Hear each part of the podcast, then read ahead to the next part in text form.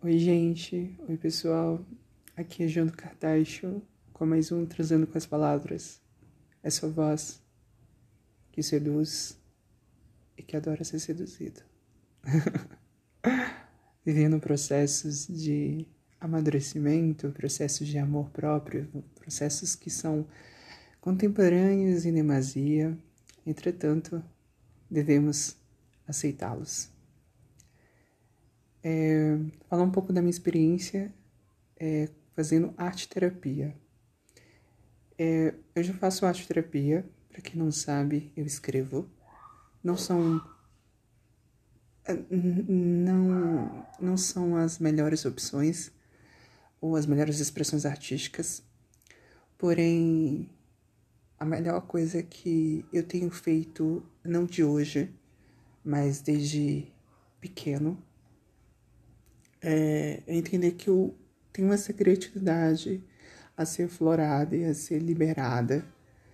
Que a escola, como todo mundo já ouviu falar, tem, tende a ser difícil, realmente, de ser liberada.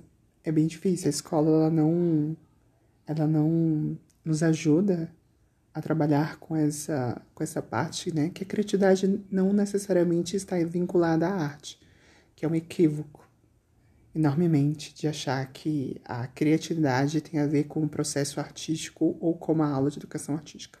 É isso que eu quis dizer. Mas é... falei demasiado, mas isso é muito bom, porque isso é o processo do autoconhecimento. É o processo de a gente se conhecer e saber que a gente não deve mais se preocupar com a nossa com coisas que que a gente se incomoda sendo que é o que a gente é. Tudo bem. Já estou algumas semanas fazendo arte terapia, não é um processo, como eu já tinha dito, eu já escrevo, então escrever também é uma forma, é uma terapia. Tenho alguns diários e visto que eu já produzo escrita, até mesmo assim, que me fez querer escrever não é a escrita que a escola queria que eu escrevesse, mas sempre tive essa coisa da poesia, da lírica, né, da, metáfora. Por isso que eu sempre me interessei pela filosofia, porque filosofia nos faz viajar na maionese. Sim, eu li uma vez num livro da Marilena Chauí, incrivelmente, assim, incrível, que dizia que filósofo é, é um cara doido que ele pensa. É, não me lembro bem o que queria dizer, mas me lembro que eu falei para minha mãe aos 13, 14 anos que eu queria ser filósofo, porque dizia que filósofo é aquele que é, pensa, mas na verdade não sabe o que está pensando.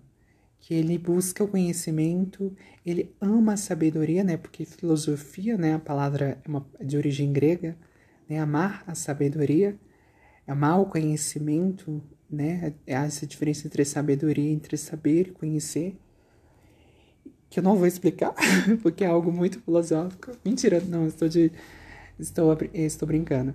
Mas eu sinto que é, ter contato com filosofia me fez ter outro contato com a escrita, porque eu queria ser filósofo aos 13 anos. E aos 12 eu queria ser diretor de, de teatro. E eu sempre gostava de aparecer e de, de chamar a atenção. Mas não gostava de fazer dever de casa. Não gostava de fazer dever de casa, que é algo importante. Mas é, é isso, a escola ela não dava aquele, ai, aquele suporte que a gente quer fazer, aquela, não dá aquela liberdade que a gente procura. E dentro de casa era eu sozinho, solitário. E fui aprendendo comigo mesmo, hoje em dia, que ficar sozinho é uma coisa que me faz bem.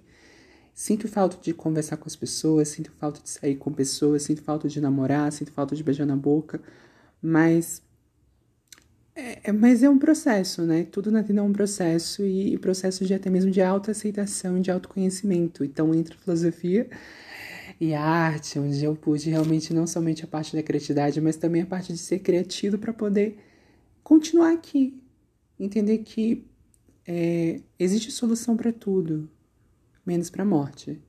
Então é isso. É, aquele outro vídeo anterior, aquele áudio anterior, não sei o que o que eu fiz, mas eu falava muito isso realmente, né? Algumas pessoas não vão ter percepções assim, ah, vão dizer para você, ah, isso para de besteira, rapaz, né? Mas é isso, é, é, a vida ela, ela, ao mesmo tempo que ela é muito problemática, muito caótica, ela existe essas problematizações, esses problemas, porque ela quer nos desafiar, ela quer nos colocar no lugar de desafiador, de jogador. A vida, agora filosofando, a vida é um jogo. E é um daqueles mais difíceis que se possa imaginar. Para algumas pessoas, elas não vão conseguir enxergar dessa forma porque a vida inteira elas, elas, elas ignoraram certas coisas da vida. Que por um lado é bom, porque ela viveu e ok. É como se ela fosse, se ela é, eu ia falar em espanhol, mas ela, ela como se ela esquecesse, ou como ela realmente ignorasse, como se ela fosse uma pessoa alienada para os problemas sociais. Mas para pessoas que realmente se preocupam muito com isso e vivem, sentem isso na pele, por exemplo, como, como eu que sofro e sinto homofobia de maneiras muito é, muito implícitas e às vezes explícitas, mas eu sinto muito mais implícita já faz um tempo. É, isso tudo, se eu ignorasse tudo e seguisse a minha vida, eu fizesse tudo de isso como a arte traz, né? Eu, eu gosto muito de comédia e a comédia dell'arte, que é um que foi criada na Itália há muito tempo, ela tinha tem o Chaplin também, que ele fazia críticas usando a comédia. E é isso. A gente começou realmente a canalizar as dores do mundo através disso. E usando o que? Comédia. Comédia é arte. Comédia é uma, a forma mais é, interessante de, de explicar as coisas para pessoas tanto que não tiveram o mesmo nível educacional que eu ou que você, que fez um doutorado. É óbvio que existem comédias, existem interpretações, existem imposições, existem formas de se fazer arte dentro de classes sociais que às vezes eu sinto um pouco incomodado com isso. O meu humor, ele é muito sexual. Então, partindo da arte terapia, eu gosto de brincar, de falar de sexo de uma maneira jocosa, de uma maneira onde eu possa acabar com o tabu, quebrando paradigmas da qual eu não necessariamente preciso estar fazendo tudo aquilo que eu estou é, dizendo. É, eu estou no Brasil, então posso falar gerúndio. Eu acho muito legal da gente, porque a gente tem liberdade enquanto os portugueses não. Mas é verdade. Então, saindo do assunto, mas sempre acho que também é isso. Eu não tô aqui para explicar nada, eu tô aqui para ter uma conversa sadia e bacana. E é isso que a arte terapia tem trazido pra gente. Né? Eu tenho feito arte terapia em grupo, é um grupo muito bacana. E o que é arte terapia? Eu poderia estar classificando da maneira mais é, é, dicionárica sei lá, através do dicionário, mas eu acho que não, acho que as pessoas conseguem, pelo, pelo próprio termo, conseguiria realmente definir. Isso é legal, é dar autonomia às pessoas. Filosofia tem muito disso. É, a vida é mais pergunta do que resposta. A vida é muito mais estar em dúvida do que do que saber tudo ou justificar tudo. Então eu não preciso justificar porque eu sou gay, eu não preciso justificar porque às vezes eu tô triste, eu não preciso justificar porque eu falo demais, eu não preciso justificar porque já, já larguei a faculdade uma, vez, uma, duas vezes. Eu não preciso justificar porque eu ainda não sou bem sucedido de acordo com os padrões da sociedade. Eu não preciso justificar porque eu quero ter um relacionamento, entendeu? Mas isso não é o que vai me fazer feliz. Tudo bem?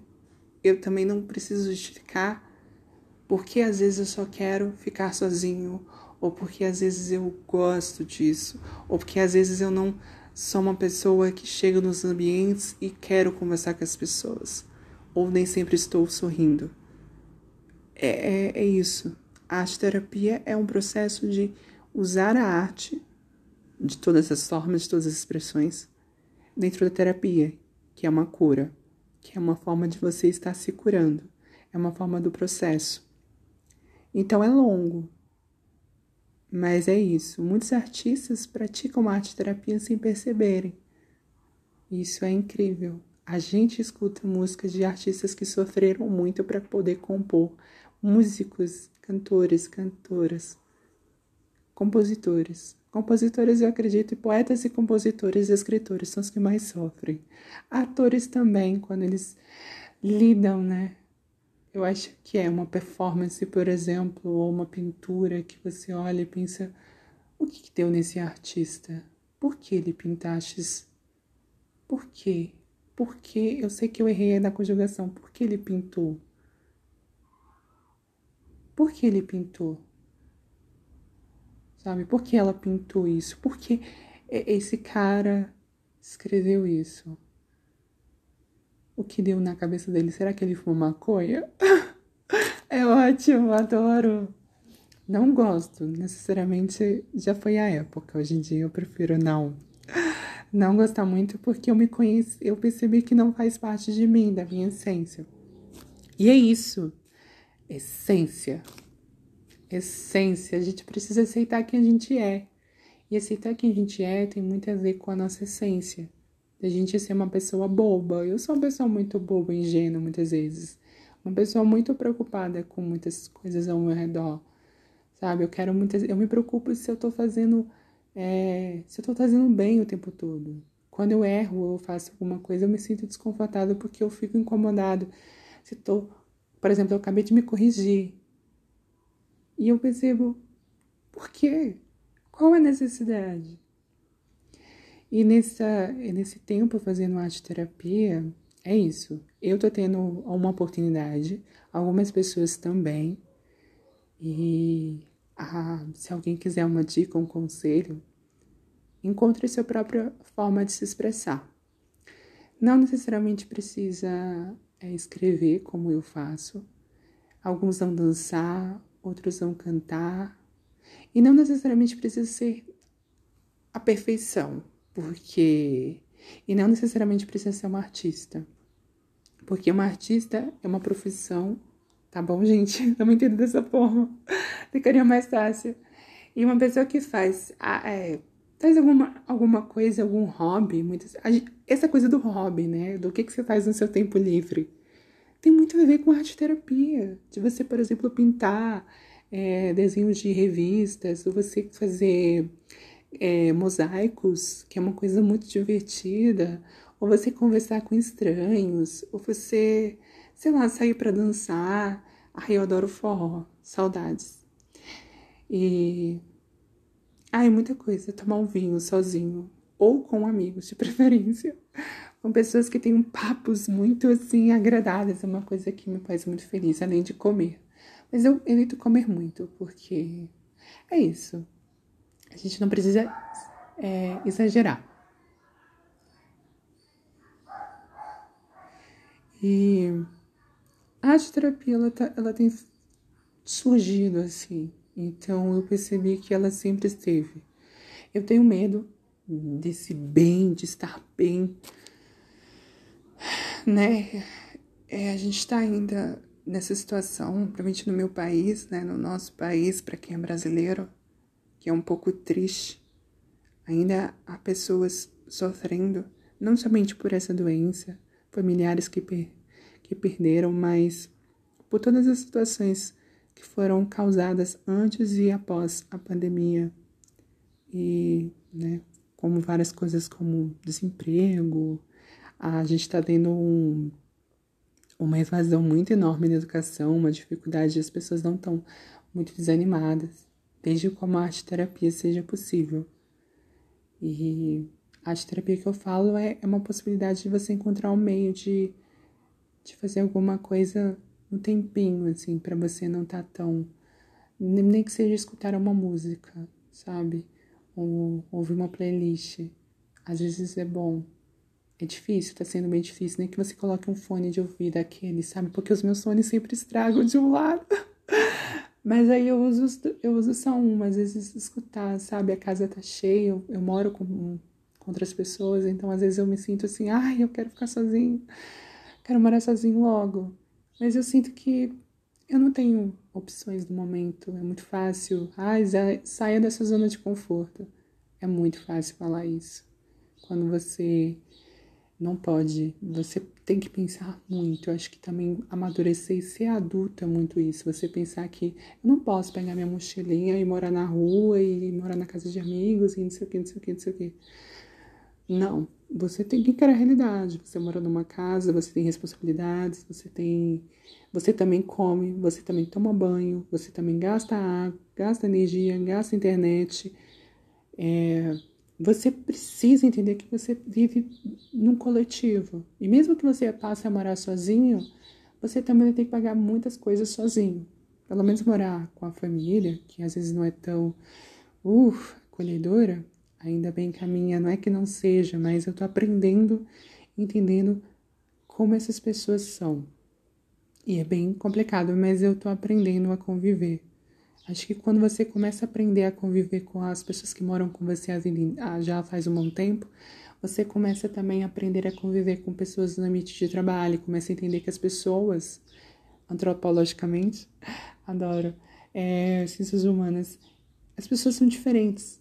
Elas vieram de situações e de culturas, de crenças, e de criações muito diferentes de você.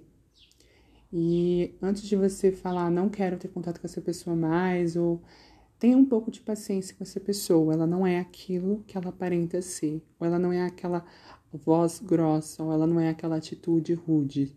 Ela apenas, ela, muitas vezes ela, ou às vezes é ela, mas às vezes ela não é só aquilo. A gente é tudo e nada ao mesmo tempo. Outro viés filosófico. A gente aprende. Eu não sou só um cara ingênuo e muitas vezes bobo e, e sorridente e engraçado, que fala várias coisas. Eu também sei muitas coisas e não sei muita coisa. Às vezes eu sou uma pessoa extremamente preguiçosa e quero ficar deitada no sofá o dia inteiro. Sim, eu quero ficar o dia inteiro deitada no sofá, mas eu também me sinto incomodado com isso, porque eu sinto que eu tenho que arrumar um emprego, que eu sinto que eu preciso parar de ser tão idealista eu preciso pagar minhas contas de algum jeito. Então eu já começo a me organizar e pensar de maneiras. Ou eu tenho coisas para fazer de cursos que eu faço, eu estudo francês, eu faço isso, estudo a. Sabe? Então a gente não tem necessariamente. Então a gente não é tudo aquilo que nos vende primeira, pela primeira impressão ou pelas primeiras situações, né? E aceitar que as pessoas são. E é um. A gente tá errando bastante. Eu vou contar um caso aqui que aconteceu comigo. Eu conheci um rapaz pelo Instagram e eu fiquei com muita pena dele porque é, não que eu me vi nele sendo eu, mas eu tô num processo que é muito longo e eu não tô sentindo. Não é que eu não queira relacionamento, de maneira alguma. Eu percebi que eu quero sim, mas eu não quero com qualquer pessoa. Não dessa maneira desesperada, carente e, sabe? Não. Eu posso muito bem ficar sozinho porque eu já fico sozinho e eu gosto disso. Mas sim, eu quero. Eu quero conhecer alguém, eu quero me apaixonar. Isso é tão bom. É tão bom você estar com alguém que te alegra, que te sabe? Que te faz bem e que você também pode fazer isso. Eu conheci esse rapaz e eu fiquei com pena porque a gente começou a conversar pelo Instagram. É, e assim, até então a, gente, a conversa começou indo. E como realmente é muito raro, né? Conhecer pessoas, é, principalmente hoje, sem ser por aplicativos que eu não uso, é, já usei, tá? já tem até dicas.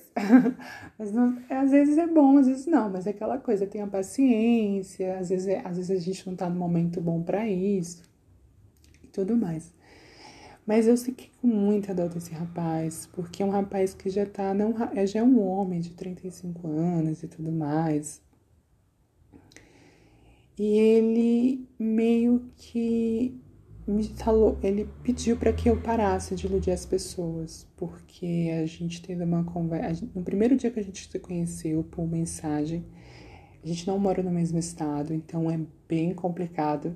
Eu já comecei a surtar um pouquinho, porque como a gente vai se ver, coisa e tal, como vai ser, eu nessa situação de não sei o quê, e ele da mesma forma, porém ele estava super disponível, super afim, na verdade, de me conhecer. E eu, ok, vamos, por que não, né? A vida é imprevisível. Conversamos bastante, só que no meio dessa conversa bastante, eu fui falando para ele como eu sou. Eu não sou um gay padrão. Eu não sou esse gay que muitas vezes aparenta no Instagram. Eu sou uma pessoa que não tem uma voz, não tem um jeito, que eu falo, que eu tenho, sabe, eu tenho humor. É, sou uma pessoa assim, assim, assado, mas é óbvio, ele vai me conhecer. E ele veio com muitas justificativas de várias questões que para mim são bem resolvidas. Eu não quero estar com uma pessoa que não entenda que feminilidade e ser afeminado é uma coisa ruim. E ele também veio com várias justificativas sobre o fato de não querer, de ser muito reservado. E eu senti que quando um cara que eu tô conhecendo, é, ou um gay fala que ele é reservado, eu respeito, mas eu prefiro não me relacionar, porque eu não eu, eu sou tão bonito, tão incrível, tão maravilhoso, tão gostoso. Sentindo o caralho aqui agora. Pra realmente aceitar isso, aceitar de ser amado dentro de um quarto. Porque eu acredito que a sociedade, a sociedade heteronormativa, nos faz isso, faz com que a gente homossexual, a gente vive dessa maneira. Eu entendo que existe homofobia, que é muito cruel ainda, mas eu não vou deixar de, de demonstrar o meu amor, o meu carinho, de demonstrar, de ser quem eu sou, a minha essência, porque a gente tem que ficar sempre dentro do quarto. Na rua a gente tem que fingir que somos dois amigos. Eu entendo mas eu prefiro não. Então começou a ter atritos até aí. Mas aí eu, ele começou a vir com muita justificativa para essas coisas e ao mesmo tempo eu respeitando, porque eu não gosto de brigar com ninguém, principalmente com quem eu não conheço. Foi complicado. Eu pensei, eu falei para ele, é melhor a gente parar por aqui, foi legal, foi bom te conhecer, mas acho que é melhor a gente ficar só realmente, entendeu? Porque e ele falou que realmente poderia, ele realmente insistiu em continuar.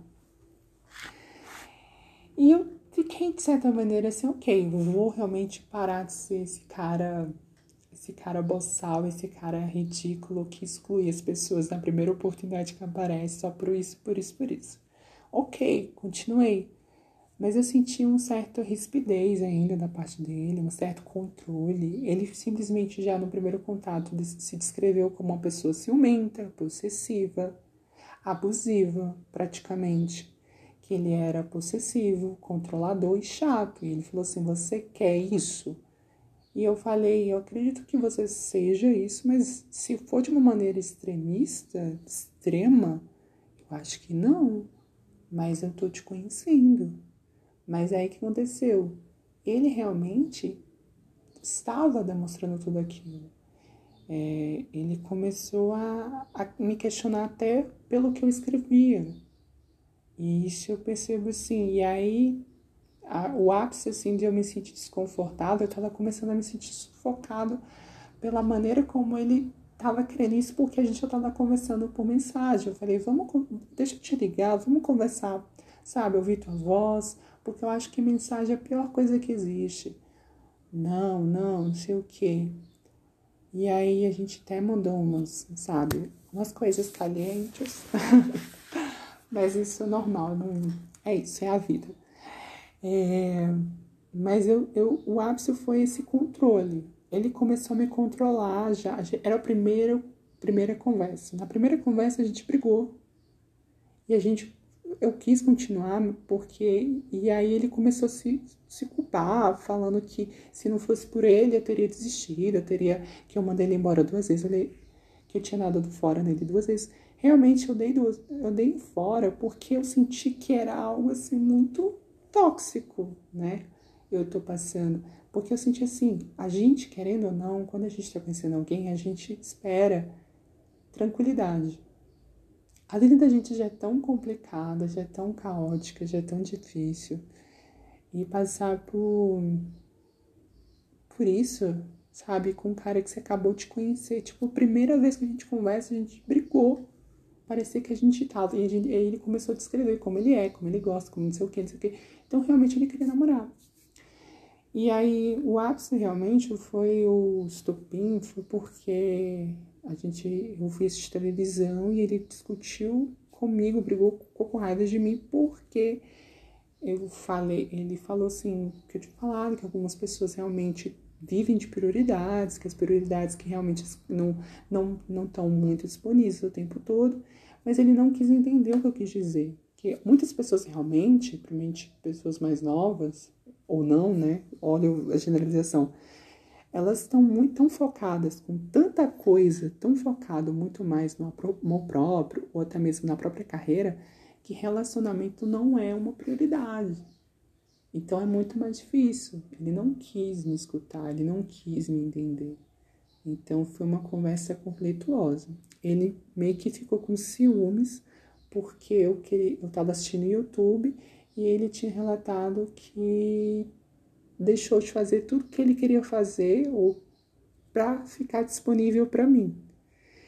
Isso para mim foi assim, meu Deus, o que, que eu tô fazendo da minha vida com esse rapaz? Eu me senti extremamente assim, ufa, tô com medo. Estou realmente com medo. E aí eu falei para ele para não brigar, para não discutir, eu simplesmente vou dormir. E aí realmente não fui dormir não. Só dei um basta, porque no dia seguinte mandei mensagem, porém ele meio que. Ele passou o dia inteiro é, postando coisas para chamar minha atenção. Então ele postava uma foto com uma música, sabendo que eu gostava daquela música, postou aquelas, aquelas indiretas nos stories, e eu via, não, mas eu falei, por que, que ele não conversava comigo? Por que, que ele não tentava ser uma pessoa, digamos, madura, de conversar e tudo mais? E aí chegou um determinado momento, a gente estava um pouco meio frio e tudo mais. Ele veio me responder lá à noite e eu senti uma oportunidade de falar para ele, mandei um áudio, olha, realmente eu acho que não dá. Não dá, entendeu? Não dá, desculpa, não realmente eu senti que que não dá, entendeu? Eu fui, eu para ele eu fui um canalha, eu fui eu iludi ele, eu fiz isso, isso, isso. Posso ter iludido? Sim. Para ele, eu deveria ter falado isso na primeira vez que a gente conversou. Só que assim, a gente só tinha um dia, praticamente um, dois dias que a gente tinha se conhecido. Eu não estava conversando com ele uma semana, um mês, dois meses. Eu fiquei dois meses, três meses conversando com o cara, só por mensagem. Depois de dois meses, dois meses, sei lá, meio, por aí, ele veio me mandar, veio me ligar dizendo que não ia ficar mais, não, não ia. Ele foi sincero, falando que não ia ficar mais comigo, que não ia rolar nada, porque ele tinha voltado com o ex dele. Eu fiquei chateado, porque eu tava só conversando com ele. Eu tava te, criando expectativas com ele. Eu fiquei chateada, eu fiquei com raiva, fiquei com raiva até mesmo dos homens. Mas é isso, viu a diferença? Eu. E aí ele falou: ai, você podia ter feito isso, você me iludiu e não sei o que. E eu me senti mal por isso. Mas ao mesmo tempo eu falei assim: eu tô aliviado, porque. Imagina se a gente. Se eu continuasse. Se eu continuasse, eu, não, eu, eu me senti. E eu tô num processo de arte terapia, não sei o que, de mim mesmo, de autoconhecimento e de me amar e coisa e tal que eu sinto que não dá. Eu, é isso que eu tô aprendendo. Eu preciso estar tá bem 100% para que a outra pessoa também esteja. É óbvio que as pessoas não estão bem o tempo todo. Mas no caso dele, eu vi um. Ai, uma coisa tão estranha. Porque parecia muito eu, mas ao mesmo tempo não, sabe? É um certo receio de me envolver. Porque de tudo que eu tô passando, eu sinto que eu posso continuar sozinho. E se aparecer alguém, tudo bem, vai ser naquela hora e coisa e tal. Eu posso ter. Começar também a entender que cada um tem sua própria vida. Que ninguém é propriedade de ninguém. Ninguém vai estar disponível o tempo todo. E é muito difícil isso, realmente. É muita, é muita instabilidade, até mesmo de, da minha parte. Mas é isso, eu estou aprendendo. Estamos aprendendo. Então, assim, foi uma experiência um pouco desagradável, né? E eu acho que ele, para ele, é normal isso. Ele, ai, eu tô, tô me amando assim, eu gosto de ser assim, eu, tudo bem. E ele reclamou realmente de outros caras que não são que não são recíprocos. Então, eu sinto que é, a gente não tem que cobrar. A gente não tem que cobrar, gente. A gente não tem que cobrar nada. É tão chato ser cobrado. E cobrar também reciprocidade, atenção. Cobrar tudo isso é muito chato. É, é muito chato, realmente. Então a gente não tem que cobrar. É, eu amei é, eu tô começando a entender muita coisa na vida e é isso, a vida não é fácil. Cada um tem que procurar um meio de, de se encontrar e de viver a própria vida, de se expressar e que a gente consiga não se apegar tanto à nomenclatura contemporânea, que há tantas nomenclaturas, mas que a gente comece a, a, a às vezes até como eu falei. Falei como amiga, tacar o foda-se. Foda-se pra muita coisa, mas com calma. mas tacar o foda-se mesmo. Este, eu espero que vocês ouçam, que não sei, que toquem e que se expresse de qualquer maneira que vocês quiserem e sejam vocês mesmos, porque isso é libertador. Isso é libertador. Viver a própria essência, buscar a si próprio e caso vocês queiram um relacionamento, que queiram, que amem de verdade. Mas é isso que eu tava pensando. Eu quero, mas que seja saudável. Se não for para ser saudável, é melhor que não, é melhor ficar sozinho. Entendeu? Se você quer ficar sozinho também, tudo bem. Apenas seja você. E é isso. Foi muita coisa. Eu sou Jando Cartacho, do Transando com as Palavras. Espero ter alimentado um pouco de esperança nos corações de vocês. Muito amor, paz e felicidade é o que precisamos. Podem me procurar no Instagram, Jando Cartacho. E é isso. Beijos de luz.